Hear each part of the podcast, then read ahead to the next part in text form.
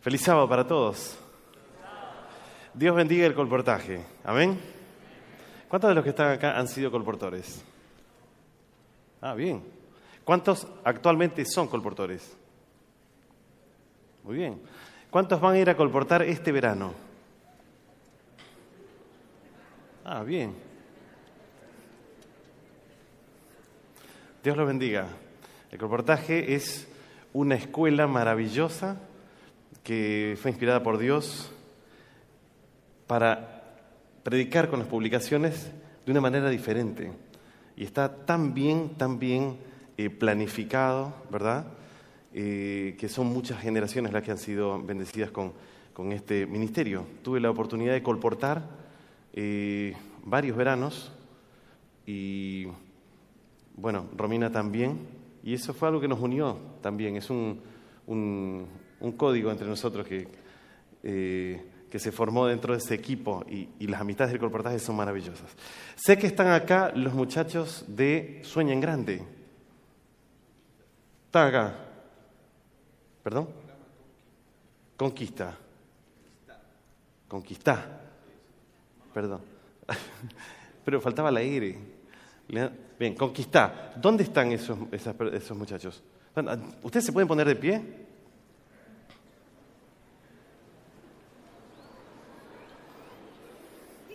¿Cómo los saludamos? ¿Cómo los recibimos? ¿Cómo la, la los recibe?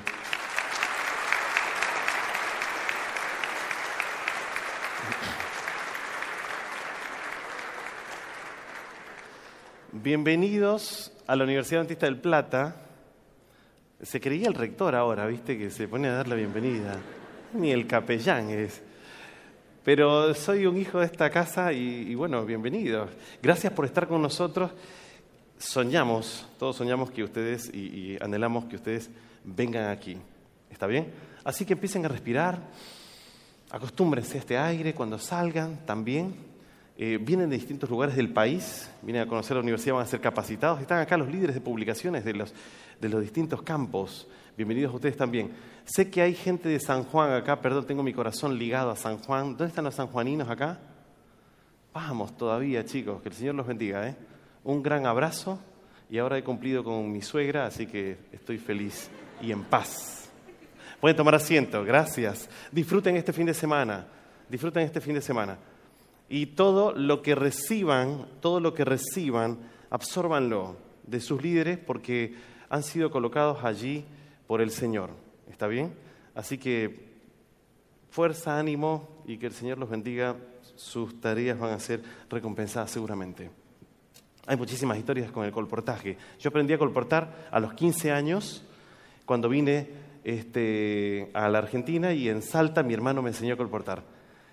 Hacíamos cada cosa, mi hermano, yo tenía 15, mi hermano tenía 20, 20 años, y entonces me enseñaba. Y a veces, claro, en medio del verano y, la, y, y todo el tocar puertas y hablar, tocar puertas, hablar, salir, entrar de casa, ta, ta, ta, ta, ta, eh, a veces pasaban cosas.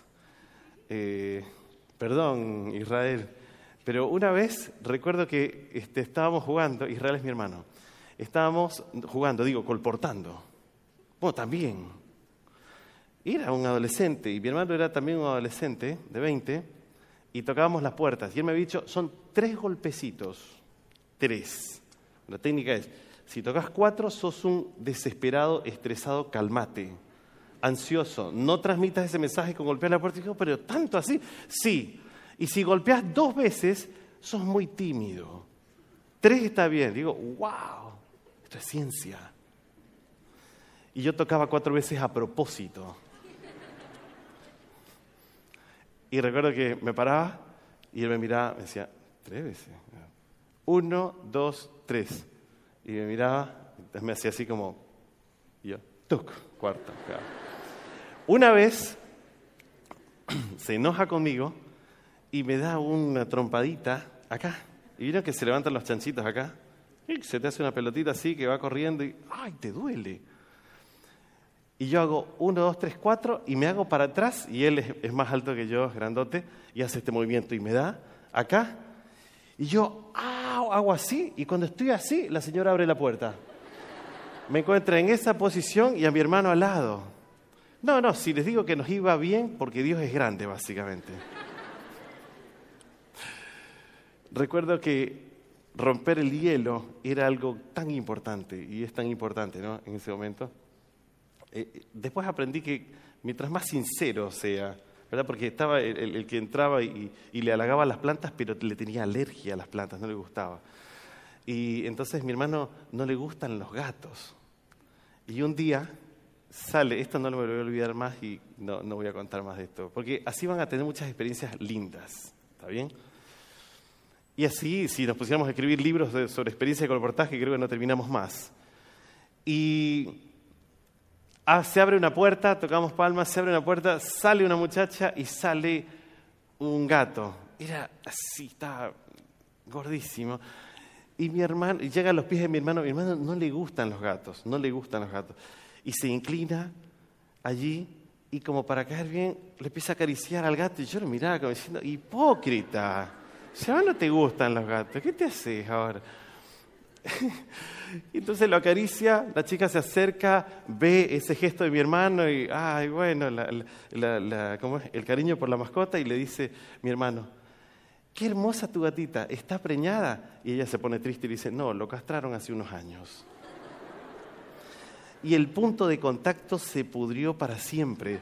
Porque no sé cómo entramos y mi hermano cuando presentaba estaba todo emocionado y presentaba y estaba la mamá de esta muchacha, estaba el papá, la muchacha acá y yo veía pasar el gato y yo y me aguantaba la risa y yo miraba para otro lado y, pasaba ese gato y yo miraba para acá hasta que me puse a orar y dije, Señor, no me puede estar pasando esto. Bueno, muchas experiencias. A mí me unió, el reportaje me unió de por vida con mi hermano, en serio. Y él es, él es un gran amigo y fue un gran colportor. Gracias Israel por darme tantas historias. Quiero saludar a Sandra. Sandra Chávez. Ella me invitó ayer a comer a su casa y comimos una comida ecuatoriana espectacular riquísimo. Gracias Sandra por ser la madrina de muchos de los chicos, madrina en algún sentido, eh, de muchos chicos de, distintas nacionalidades, pero de los chicos de Ecuador que por ahí extrañan y ella está allí y hace un trabajo espectacular también eh, con el hogar que ella tiene allí. Quiero dar un saludo muy especial, muy especial a Cristina.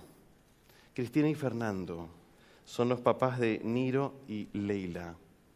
Eh, Cristina, he estado orando mucho por vos y por tu salud y deseo que seas fuerte y que el Señor haga su voluntad en tu corazón, en tu, en tu mente y por supuesto en tu cuerpo. Y por supuesto, Niro y Leila, estoy orando mucho por ustedes también. Fuerza, fuerza y ánimo en este momento tan difícil. Leticia Galeano, desde Uruguay, escribe y dice, por favor, hoy cumple años mi hija Lucía Márquez y yo la extraño tanto que no puedo abrazarla. ¿Podría usted dedicarle algunas palabras? Entonces le dije, sí, por supuesto. Así que, Leticia, este, acá estoy cumpliendo con vos. Feliz cumple, Lucía. Feliz cumple. Eh, a la salida vamos a aplicarte la tradición ecuatoriana del cumpleaños. Qué hermoso que sería eso. No, es sábado, hoy no se puede. Listo. Eh, Quiero saludar también a algunas, algunas familias que están acá que nos han estado apoyando y acompañando durante estas noches y también con mensajes en el día. la familia de Rudy y Blanca Espagna y con todos sus hijos y con la familia que está acá, Pablo también, eh, que tomó la decisión de bautizarse también y que lo harás muy pronto. ¿Está bien? Gracias por eso. Eh, gracias también Mabel, Ale, por acompañarnos y así a muchas, muchas familias. Muchísimas gracias al personal de la universidad, que he visto varias noches, miembros del personal por ahí sentados en distintos, en distintos lugares. Muchas gracias por darle ese apoyo. La presencia de ustedes, simplemente la presencia de ustedes, eh, nos hace bien y les hace bien a los estudiantes. Muchísimas gracias por ese apoyo. Tengo dos historias y capaz que quedo en una eh, para compartir con ustedes. Em, yo creo que la agarré a la mitad de la historia, no sé si el otro papelito quedó por allí, pero dice así, aunque hasta el día de hoy lucho con pensamientos negativos, eh, por ahí autoestima baja, sé que Dios está al lado mío. Lucho con esto desde mi adolescencia cuando crecí con el desamparo emocional de mi mamá, sin papá y con la influencia de la música, el rock, el metal. Estar aquí hoy en día es algo imposible humanamente. Pero sé que voy con un Dios que me hace, nos hace vivir cosas que a nuestro parecer son inalcanzables. Gloria a Dios por darme victorias en las tormentas. Amén. Queridos, hemos recibido tantas historias que es imposible leer todas. Está bien, y pido disculpas, pero las llevo en el corazón y las llevamos y hemos estado orando por esas historias. Eh, descubrimos que, que aquí habitan milagros andando y nos emocionamos muchísimo al leer esas historias. Muchísimas gracias por eso. Leo una última historia. Eh, somos seis hermanos de padres que se separaron, desde entonces vivimos con papá, vengo de una familia humilde. Pasé por muchas etapas difíciles desde el divorcio de mis papás, porque yo tuve que encargarme de cuidar a mis hermanos pequeños. El último hermano iba a cumplir cuatro años cuando se fue mamá de casa. Como mi mamá nos abandonó, creó su propia familia y lo que implicó que no la viéramos más en la etapa de crecimiento. Cosa que cuando teníamos que conversar con ella lo hacíamos a través de abogados porque no nos quería ver. Entonces yo estaba en mi etapa de adolescencia cuando sucedió todo, mi papá iba a trabajar y yo me encargaba de cuidar la casa, cocina, lavar, ayudarle en la tarea a mis hermanos y yo quedaba siempre en último lugar. Me preocupaba más por ellos y siempre me dejaba al último porque no quería que ellos sufrieran. Dado el tiempo, eh, yo a los 12 años me encargaba de hacer cosas que mi mamá debía estar haciendo. Es decir, que, que, no, que nos criamos solos en la casa. Eh, las familias de ambos no eran creyentes. Después del divorcio, dos años después, el padre pasa por una depresión terrible que casi le cuesta la vida. Él es el único que cubre gastos de casa y bajo una presión. Entonces fue en ese momento que un primo lo invita a la iglesia adventista y empiezan a ir a la iglesia. Pero estaba como resentida y mis puertas de corazón estaban cerradas. Yo no quería saber nada con Dios. Sentía que no existía por todas las circunstancias que pasamos. Y mientras mi padre pasaba por esa depresión, yo transitaba la mía. Pero yo no sabía a quién contarle mis cosas, lo que me hizo ser una persona tímida, reservada, y no llegar a confiar en nada ni en nadie. Por experiencias que viví, había días que pasaban muy tristes, hasta intenté y quise quitarme la vida. Empezaba a recordar que mis hermanos pequeños y no los podía dejar solos y a mi papá triste, entonces me contuve. Algo muy importante que recordé que hice un estudio bíblico, más o menos recuerdo que decía, no es correcto quitarse la vida porque es uno de los pecados que Dios no puede aceptar. Entonces decidí continuar y ser resiliente con mis objetivos, cumplir mis sueños y metas. Entonces de ahí saqué fuerza para continuar.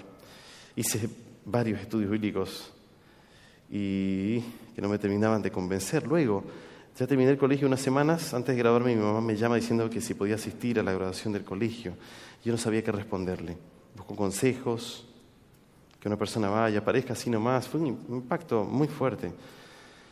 Y bueno, viene la tía y agradece el consejo y le dijo, es tu mamá la que te dio la vida y por eso estás aquí ahora. Esas palabras le hicieron tomar la decisión para que vaya a la graduación. Y entonces, venir a la UAF fue una oportunidad que casi no se me da por malos consejos de mi familia, fue algo muy inesperado. Yo no tenía planeado venir a Argentina, tampoco sabía si iba a estudiar a la universidad, pero gracias a una conocida de la iglesia le aconsejó a mi papá que me diera la oportunidad de emprender el vuelo y que ya después vendría, vería cómo financiar los estudios. Seguí orando para que Dios me sacara de la zona de confort. Ya van a ser dos años que yo no veo a mi padre y a mis hermanos y no puedo regresar ahora porque no puedo generar esos gastos, ya que mis hermanos están estudiando y mi hermana menor se graduó del colegio y me gustaría que ella también estudie en la UAP. Estoy esperando una respuesta de Dios para que nos den la oportunidad para financiar esto. Actualmente trabajo para ayudarme a pagar los estudios. Quiero finalizar diciendo que tomé al fin la decisión de bautizarme. Estoy feliz por esa decisión que estaba posponiendo por largo tiempo. Y si estoy aquí, es por un propósito. Qué tremendo. Eso está pasando aquí en la universidad. Y todas estas historias están pasando aquí en la universidad. Y hay muchas historias eh, que nos cuentan el, dolor que, han pasado. Y cómo sería lindo ¿no? poder escribir estas historias. No sería una mala idea. Escribir estas historias que inspiren a otros a acercarse a Dios. porque lo que vos estás viviendo, lo que vos viviste, lo está viviendo en este momento otro grupo humano. Y tal vez sería lindo que ellos supieran eh, que hay gente que también pasó por allí, que los entienden y que, les da eh, una salida, ¿está bien? Y que tienen una salida. Qué hermosa la decisión, qué hermoso el bautismo. Mañana vamos a tener una fiesta espiritual. Yo estoy triste porque ya es la última noche que vamos a estar juntos, pero este, muy feliz de haberlos conocido y de haber compartido todas estas, estas historias, estos momentos. El estilo de la predicación no es el, que, estamos acostumbrados, ¿verdad? Y por ahí yo sé que alguno, medio como que, o alguna persona, medio como que, ah, costó y, y a algunos no le gustó. Y yo sé que es así, porque es difícil eh, predicar la palabra de Dios y que todos estemos felices. Porque a mí también me pasaba. En las semanas de oración a veces tenía conexión con cierto mensaje, con cierta forma, con ciertos oradores que estuvieron acompañándonos en la semana de oración. Y, bueno, este, también sabemos que, contar las historias de esta manera ha permitido que ustedes abran sus corazones. Por eso estamos felices. Felices con haberlos acompañado estos días aquí. ¿Está bien? Bueno, en, bueno, nobleza obliga, dicen. un movimiento de ceja, tiene un mensaje. Sí, Pastor Rodrigo, muchas gracias. Soy un buen perdedor, es todo lo que voy a decir. ¿Está bien? Y el que, el que entiende, entiende el que está en el grupo de Telegram. De paso, qué buena idea ese grupo de Telegram. Somos más de 600 personas ahí adentro. Y está lindo todo lo que comparten. ¿Está bien? He cumplido, pastor. Dicho esto, ¿ya se entendió? ¿Están listos para el octavo episodio? Pastor Rizzo, ¿usted quiere compartir eso? ¿Puedo decir, estamos listos para el octavo episodio? Estamos listos para el octavo episodio.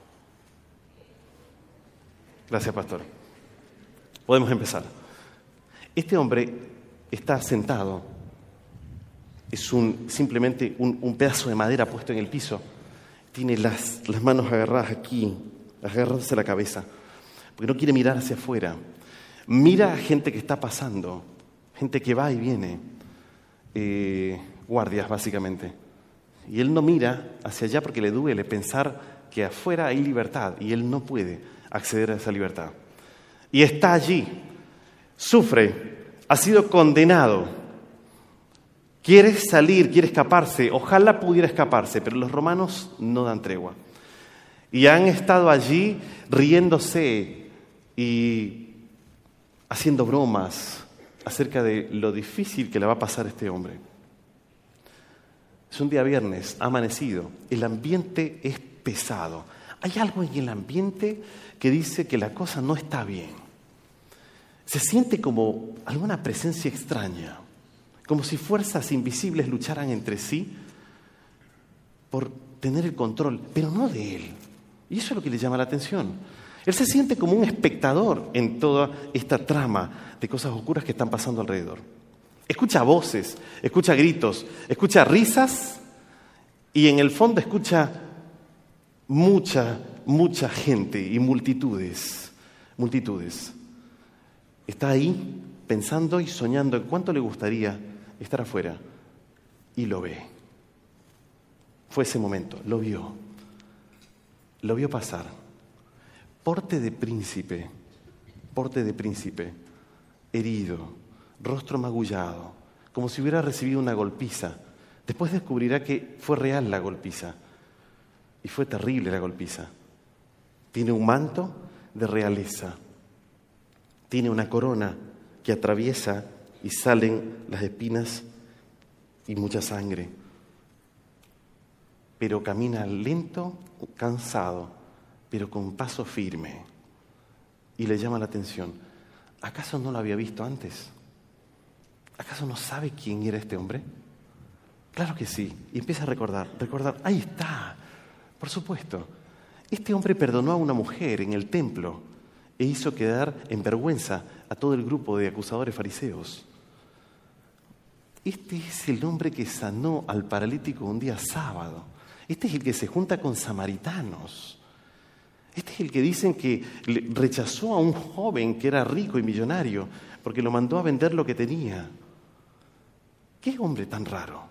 tan diferente. Un revolucionario de la paz, un revolucionario de las ideas. Te habla de un reino que no se puede ver, te habla de un reino que no se puede palpar, pero te habla de un reino y te lo habla con tanta pasión que vos deseas formar parte de ese reino, aunque no lo puedas ver y no lo puedas palpar. Y le ha sembrado esas ideas a mucha gente. Cierto, tiene 12 hombres que lo siguen. ¿Qué hace aquí? ¿Por qué lo odian tanto? ¿Por qué esa burla? Algo debe haber hecho. Desconfía, piensa, no sabe cuál es todo el trasfondo de la historia, pero anhela ser libre. Y de repente aparece el procurador romano. Y se escucha al fondo y escucha como con ecos la conversación entre este hombre, entre este líder político romano y militar y una multitud. Él no sabe cuántas personas hay pero simplemente escucha, no, crucifícalo. Los gritos son aterradores. Y recuerda, cierto, en cada fiesta liberan a un preso. Y si me toca a mí, no, pero yo estoy condenado. Pero ¿y si me toca a mí? Y se enciende una llama de esperanza en su corazón. Y el corazón empieza a latir más fuerte. ¿Y si, y si soy yo? No, pero ¿quién me conoce a mí? Pero la gente está enardecida con este hombre. Y, empieza a pensar y, la esperanza empieza a nacer en su corazón. En la multitud, de repente, él encuentra los motivos de su salvación, de su salvación temporal, salir de la cárcel. ¿Y si, me, si, y si corean mi nombre? ¿Y si corean mi nombre? Y entonces escucha la expresión de Pilatos. ¿Quieren que lo suelte a Jesús? ¿Quién es vuestro rey? ¿O quieren que suelte a Barrabás? Y todo el mundo grita, Barrabás. Y este hombre se agarra la cabeza. No puede entenderlo. No puede entenderlo. Quiere gritar. Tiene una mezcla de emociones. Se acerca a la muerte. Huele a miseria en ese lugar. Y de repente los pasos de los soldados se acercan, se acercan firmemente, decididos hacia su celda se abre la puerta, hay un ruido, pasa al lado de ellos, lo miran, lo desprecian, criminal, y después se ríen y lo empujan. Lo llevan hacia la salida y va caminando él hacia la salida con pánico. Y entonces en la salida, en la salida, le colocan una cruz en la espalda. Le dicen, seguí al Nazareno. Rápido, lo empujan. Tropieza, es fuerte, es joven. Su vida ha sido un desastre. Las malas compañías lo han llevado a pasar vergüenza a él, su familia y ahora a la muerte. Y está allí. Mientras va andando, caminando, mira hacia todos lados esperando una posibilidad de escapar. No puede, está débil. Lo han debilitado para que no pueda escapar justamente. Y va caminando caminando. Pero en, medio de su caminata, mira al nazareno que va delante de él. Y por curioso que parezca y raro que parezca, él fue la segunda persona que llevó, que levantó su cruz y que siguió a Jesús. Porque en medio del camino, mientras ve al maestro caer una y otra vez, de repente aparece uno que venía del campo. ¿Se acuerdan? Perdido, como el GIF. ¿Qué hago acá? Y lo colocan allí, le ponen la cruz de Nazareno y va caminando, va caminando detrás. Y él ahora mira a otro hombre mientras va allí. El Nazareno cae y le dice palabras a la gente. Llegan a un lugar elevado. Llegan a un lugar elevado. La idea es que todos vean qué es lo que pasa si sos un criminal. ¿Qué es lo que pasa si sos malo? Pero pará, ¿por qué están llevando a este hombre? ¿Qué hizo este hombre? Asesinato imposible. ¿Sedición? No, sí hablaba de paz. Hablaba de amor. Restauraba gente. Curó gente. Ah, acá hay algún entramado oscuro que no tengo ni idea qué es. Pero ¿por qué este hombre? Algo malo debe haber hecho. Y duda. Llegan a este lugar. Toda la multitud va hacia ese lugar, quiere ir a ese lugar para destruir a una persona. Todos quieren ir a ese lugar. Aparentemente el maestro quiere ir a ese lugar. No pone resistencia. Son solo dos los que no quieren estar allí. Son solo dos los que quieren huir de ese lugar. Todos los demás quieren ir ahí, quieren ejecutar al maestro. Solo dos quieren huir. Él y un amigo de andanzas que anda por allá atrás. Los acuestan, los clavan. Grita desesperado. Una última oportunidad. Dame una oportunidad más. No lo escuchan. Lo golpean, lo clavan y lo suben. Me gusta pensar y me imagino desde ahí arriba ver cómo este hombre vio que Jesús estaba siendo clavado en la cruz. Y se está por pintar el cuadro más macabro, pero más maravilloso al mismo tiempo, el cuadro más paradójico de un rey que es entronizado, de alguna forma, en el mundo y que está reclamando el mundo como suyo, mientras aparentemente pierde la batalla. Maravilloso misterio, maravillosa contradicción, aparentemente. Y entonces lo, lo levantan. Los clavos atraviesan las manos de Jesús, pero él no, no hace ni un ruido, no grita. Y entonces voy a Lucas capítulo 23, versículo 32 al 46. Lucas 23, 32 al 46. Llevaban también con él a otros dos que eran malhechores para que sean ejecutados. Cuando llegaron al lugar llamado de la calavera, lo crucificaron allí a los malhechores, uno a la derecha y otro a la izquierda. Jesús decía, Padre, perdónalos porque no saben lo que hacen. Y repartieron entre sí sus vestidos y echando suertes. El pueblo estaba mirando y aún los gobernantes se burlaban de él diciendo, a otro salvó, sálvese a sí mismo, si este es el Cristo, el escogido de Dios. Los soldados también se burlaban de él y se acercaban ofreciéndole vinagre y diciéndole, si tú eres el rey de los judíos, sálvate a ti mismo. Había también sobre él un título escrito con letras griegas y latinas y hebreas este es el rey de los judíos. Uno de los malhechores que estaban colgados lo insultaba diciendo, si tú eres el Cristo, sálvate a ti mismo y a nosotros. Respondiendo nuestro amigo, lo reprendió diciendo, ni siquiera estando en la misma condenación temes tú a Dios. Nosotros a la verdad justamente padecemos porque recibimos lo que merecieron nuestros hechos, pero este ningún mal hizo y dijo a Jesús, acuérdate de mí cuando vengas en tu reino. Entonces Jesús le dijo, y perdón, voy a traducirlo como debiera ser, sin agregados, sin agregados. De cierto te digo hoy, de cierto te digo hoy, aquí, de cierto te digo hoy, estarás en el paraíso. de cierto te digo hoy, estarás en el paraíso. El ambiente está cargado, el ambiente es pesado, la descripción que se hace en el libro El deseo de toda la gente es, es, tremenda, es, es, es dolorosa. Hay presencia sobrenatural ahí.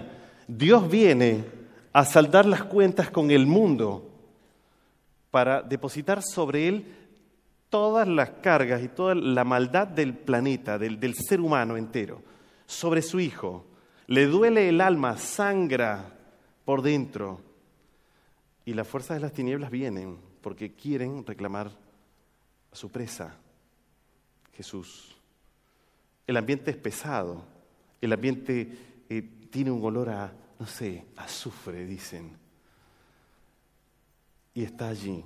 Este hombre mira y lo único que ve es que este maestro, al recibir los golpes del martillo, lo único que hace es darle palabras de amor a, las personas y hablar con su padre, a quien el ladrón no puede ver.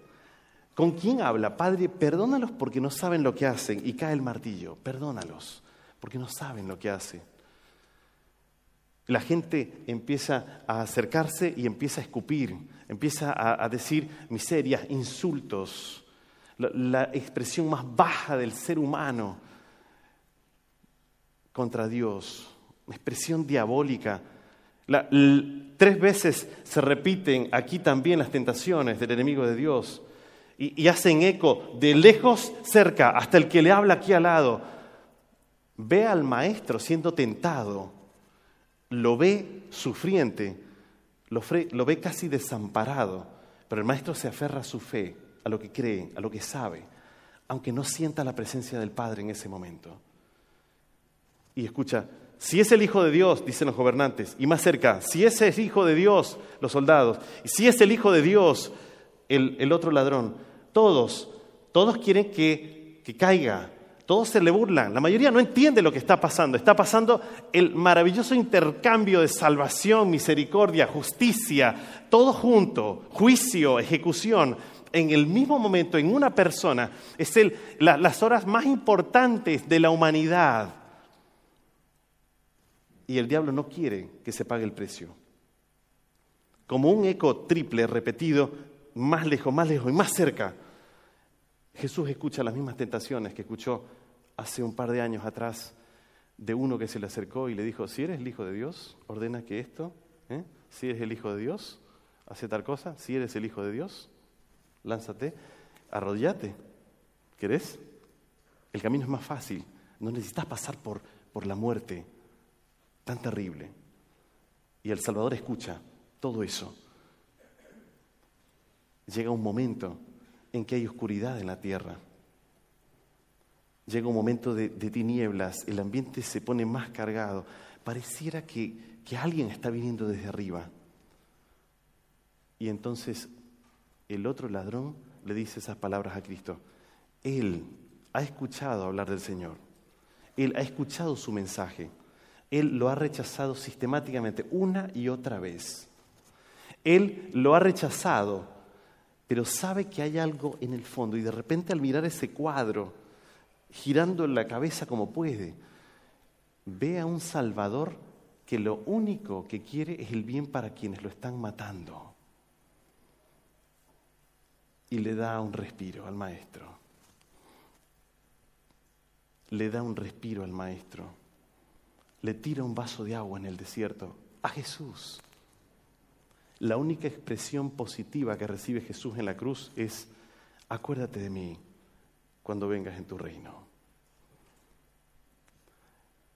Y le da al maestro un motivo más para aferrarse a esos clavos para siempre, mientras dura su vida. Acuérdate de mí. Y me imagino a Jesús sonriendo, y me imagino a Jesús sonriendo en medio del dolor y diciendo, sí, por supuesto, Conoces del reino. Acuérdate de mí cuando vengas en tu reino. Significa, yo escuché todo eso. Yo sé que tenés un reino que es rarísimo.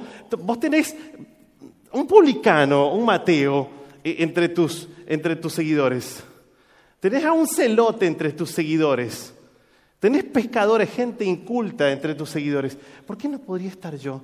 Acuérdate de mí. ¿Se puede todavía? ¿Hay espacio para mí todavía? Las únicas palabras positivas que Cristo recibe en la cruz son las de este ladrón. Y es un pedido. Es el que entendió. Es el que se aferró a lo último. Acuérdate de mí cuando vengas en tu reino. El Salvador sonríe. Le duele el cuerpo. Está en sus últimos momentos. Casi agonizante. Le hace la promesa. De cierto te digo estarás conmigo en el paraíso. Te aseguro hoy, en este momento, estarás conmigo en el paraíso. Y las tinieblas cubren a Cristo. Es la descripción que da el deseo a todas las gentes. Las tinieblas cubren al Maestro. El Señor vela el sufrimiento de su Hijo ante la gente desalmada y los demonios que están allí, porque es el momento más importante. El Padre cuida al Hijo. Y en esa oscuridad de medianoche que se genera en ese lugar, en ese momento, la gente cae arrodillada sin entender por qué, pero sienten la presencia de Dios. Los demonios tiemblan. y Jesús no puede ver al Padre. Y Jesús se siente separado del Padre. El pecado tuyo y mío es demasiado grande para que Él pueda verlo. Es exactamente lo que pasa cuando nos aferramos a nuestra vida, a nuestro egoísmo, a nuestros pecados, a nuestros vicios, a todo lo que nos aparta de Dios. Dejamos de ver a Cristo. Es imposible ver a Cristo de esa manera. Es imposible mantener una relación fluida con el Señor si estamos aferrados al otro. Y de repente Jesús no puede ver más al Padre y clama. Me gusta la descripción que se hace que cuando este hombre le dice, acuérdate de mí, y Cristo le dice esas palabras maravillosas, dice que hubo una serie de, rayos que iluminaron la escena en ese momento, como una fotografía sacada a un último momento de un moribundo que se salva en el último instante de su vida. Qué tremendo. Y me quedo pensando en tres ideas de la experiencia de este hombre allí. En cualquier momento, en cualquier lugar, Dios puede salvar. O dicho de otra manera, no existe un lugar en el planeta Tierra donde Dios no pueda ejercer la salvación, salvo en un corazón endurecido, salvo en un corazón que rechaza. Pero en cualquier momento, en cualquier lugar, se puede obrar la salvación. Y lo has percibido en el último instante, cuando contaba la historia de Francisco, casi muriendo, que pedía ser bautizado, con un cáncer terminal. Cantando voy, cantaba él, cantando voy. Y descansó.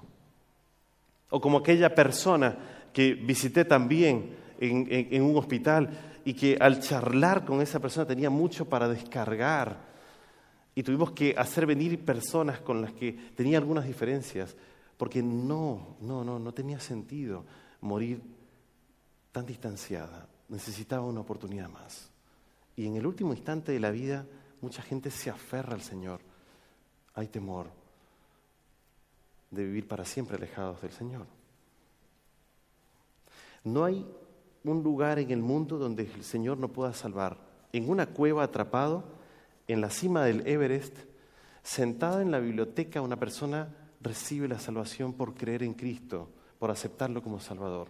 En un estudio bíblico, en un baño, porque conozco historias también, porque el resto de la familia se niega, porque el resto de la familia pone música y, se burla de la persona, el único lugar donde encontraba paz era en el baño y se llevaba la Biblia.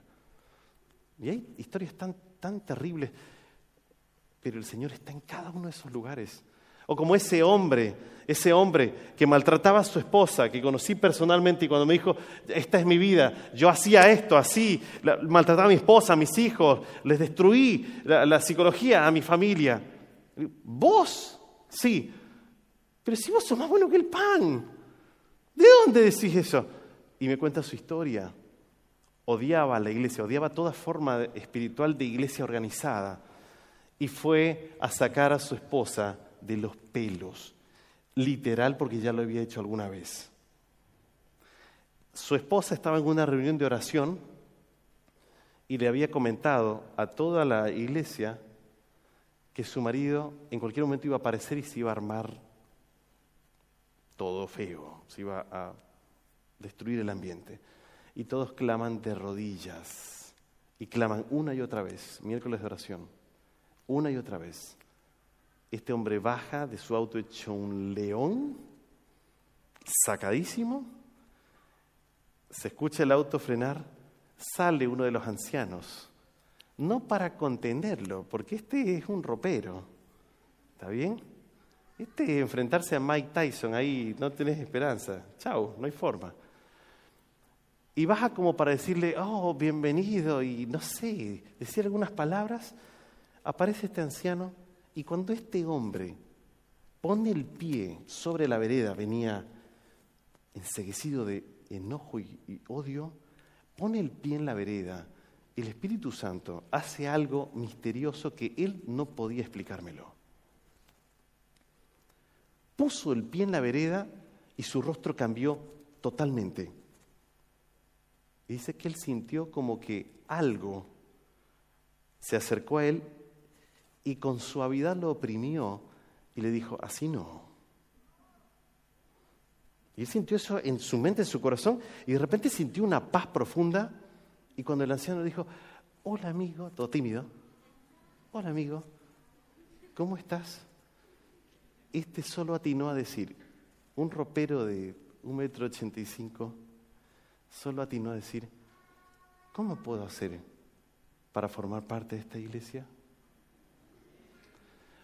No hay lugar donde Dios no pueda salvar a una persona, no existe ese lugar, salvo el mismo corazón endurecido de un ser humano. En una cruz, en el último instante, después de haber hecho de tu vida un desastre, solo necesitas clamar y Él aparece. Solo necesitas clamar y Él promete. Solo necesitas clamar y Él está. Solo necesitas pedir y será dado. Solo necesitas gritar, sálvame. Y Él lo hace. No existe un lugar en la tierra donde el Señor no tenga la capacidad y el poder para salvar. No existe una condición humana que Él no pueda restaurar o que Él no pueda borrar de los registros celestiales para dar una nueva oportunidad.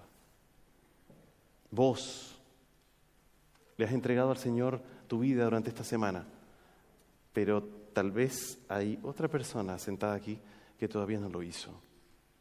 Vos te pusiste de pie en los llamados, pero todavía te cuesta entregar algo. Te cuesta, te aferras, sigues allí. Solo el Señor necesita una oportunidad en tu corazón.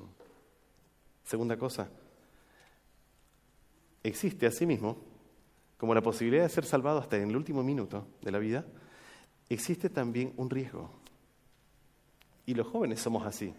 Somos así, los jóvenes. Somos, dice el tipo. 28 años entro como joven todavía, ¿no? ¿Entro como joven con 28 años? ¿Qué les pasa, incrédulos? ¿No creen que tengo 28? Bueno, está bien, 38 años. ¿Entro como joven? No los veo convencidos. Amén, dice uno de 40. Vamos todavía. Los jóvenes solemos jugar con estas cosas, con esta situación. Y lo he escuchado innumerables veces cuando he conversado con jóvenes. Pastor, yo todavía no me voy a entregar al Señor porque quiero disfrutar de la vida. Y cada vez que me dicen eso es como que me dieran una trompada en la boca del estómago, que me duele.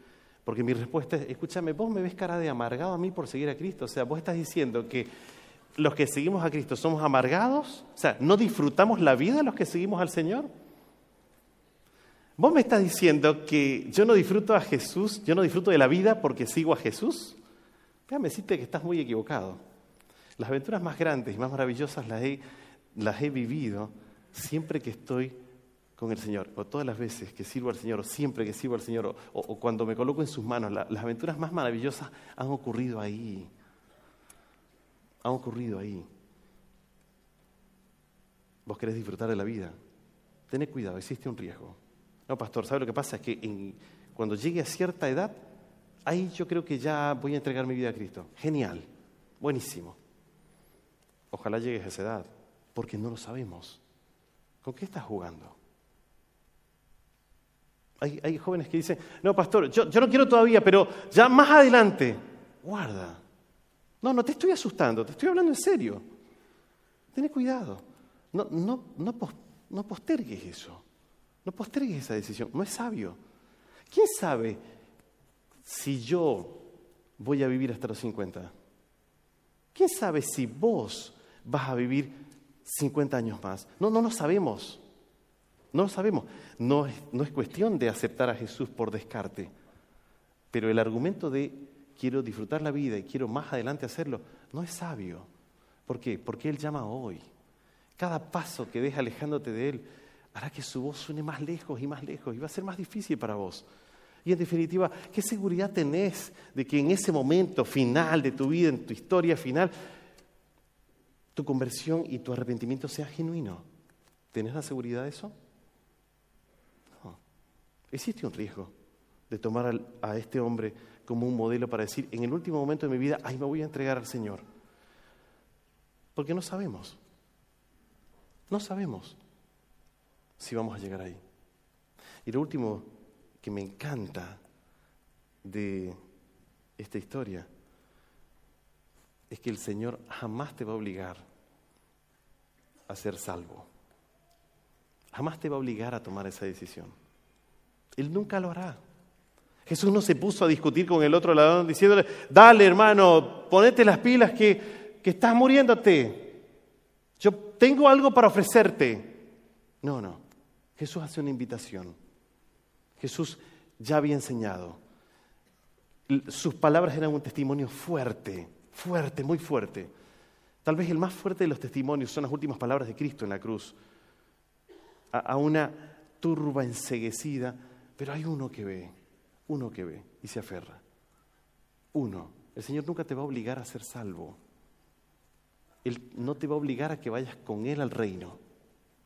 No. Está en tus manos esa decisión.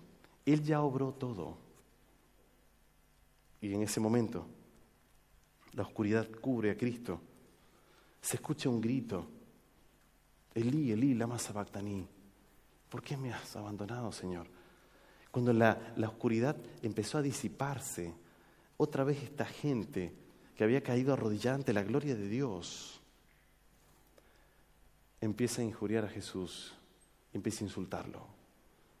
Y yo me imagino a este ex ladrón, ex ladrón, aferrándose a los clavos y a lo que le queda de vida y queriendo decirle a la gente, pero ¿no se dan cuenta de lo que ha pasado acá? ¿No les parece raro el terremoto? ¿No les parece raro la oscuridad? ¿No les parecen raros los, los truenos? Y Jesús dice, consumado es. Y después le dice a Dios, en tus manos me encomiendo. Y deja de respirar.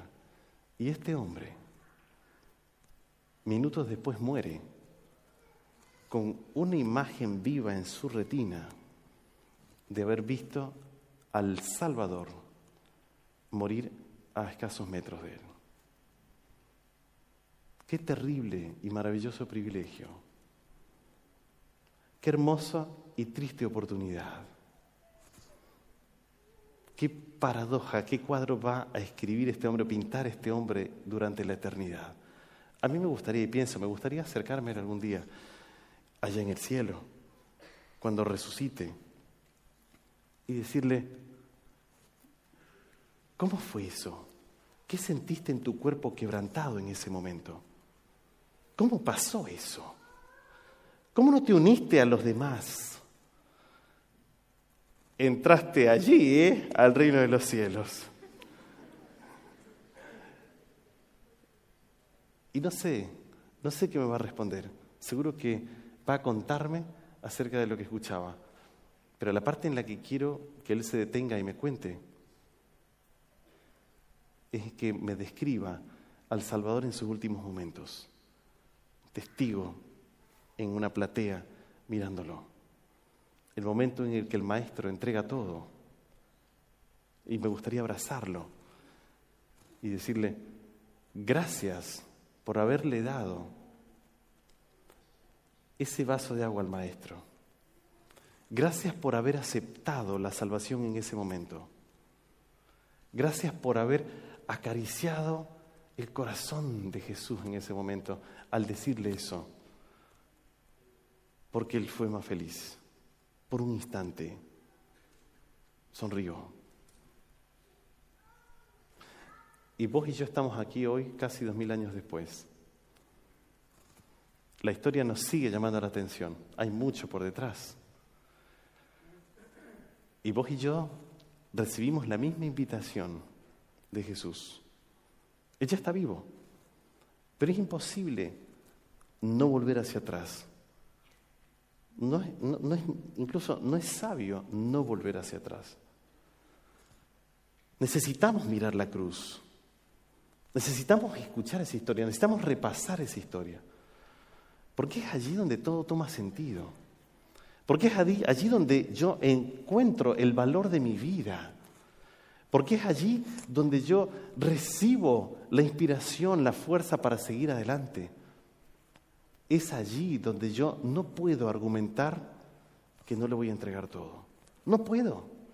¿Cómo puedo argumentar y decirle al Señor, bueno, todavía no me voy a entregar a vos? ¿Cómo puedo decirle, todavía me voy a aferrar a esto? O dame un tiempo más. Cuando Él en el cronograma celestial cumplió todo y finalmente se despojó de todo y, murió de una manera terrible, entregando todo, con los brazos abiertos como para abarcar a todos nosotros en un gran abrazo de salvación que nos aseguraba la vida eterna. ¿Cómo podríamos decirle que no?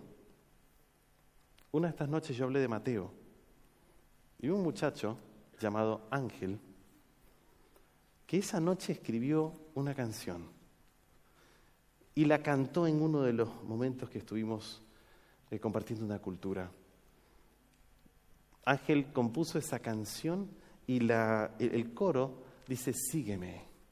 y me encantó esa canción. Cuando él la cantaba, yo estaba muy emocionado por esa canción. Y yo quiero hacerte una invitación mientras escuchamos, mientras escuchamos esta canción. Yo quiero hacerte una invitación. La última invitación de las noches. Y voy a hacerte una invitación a vos que ya aceptaste. Tal vez para que confirmes. Pero esta noche me voy a concentrar en vos. que todavía estás luchando, que todavía estás allí, que has escuchado la voz de Dios durante estas noches, que has escuchado muchas historias y en tu corazón, en tu corazón todavía quieres postergar un poco más. Todavía te sientes que no estás seguro para entregarte al Señor. ¿Sabes lo que pasa? Pasa que nadie llega a estar completamente ni preparado ni seguro para aceptar a Jesús como Salvador. Es una decisión que hay que darla, simplemente hay que darla. Los argumentos ya, ya han sido dados, las historias ya han sido contadas. ¿Qué te detiene entrar en un compromiso, entrar en una relación firme con Jesús? ¿Qué te detiene de aceptar a Jesús? ¿Qué te detiene de dar el paso de entregarte a Él si ya conoces la verdad? ¿Qué te detiene de decir, yo quiero entregarme a Él y quiero bautizarme? ¿Qué te detiene? Oramos. Oramos. Padre de amor, gracias por llamarnos y llamarnos. Gracias por no desistir de nosotros. A pesar de que nosotros nos vamos y nos alejamos, tú no pierdes la esperanza de que te aceptemos y vienes una y otra vez. Gracias por eso. Perdónanos, Señor. La dureza de nuestro corazón a veces es tal que preferimos el mal, aunque sabemos que va a terminar en muerte y dolor, a veces preferimos eso antes que seguirte a ti. Aquí estamos, estamos puestos de pie, porque queremos decirte que te seguimos y renovamos nuestro compromiso. Posiblemente hayan personas que están sentadas o tal vez el resto también siente lo mismo, acepta los corazones de todos. Pero oro especialmente por aquellos que pasaron aquí adelante y que vienen a demostrar públicamente que quieren entregarse a ti, Señor. Bendice estas decisiones. Bendice las amistades que rodean cada decisión. Protégelos, Señor. Ayúdalos a avanzar por fe, aunque a veces no te vean y las nubes sean muy oscuras. Ayúdanos a fortalecer de tal manera la fe que aunque no veamos claro el camino, sigamos confiando y avanzando porque seguimos por tus pisadas. Gracias por Cristo Jesús y por su muerte en la cruz. Gracias por ese pago, ese intercambio, ese pago de la deuda que teníamos. Hoy nos aferramos a esa promesa y nos aferramos de todo corazón en el nombre de Jesús. Amén.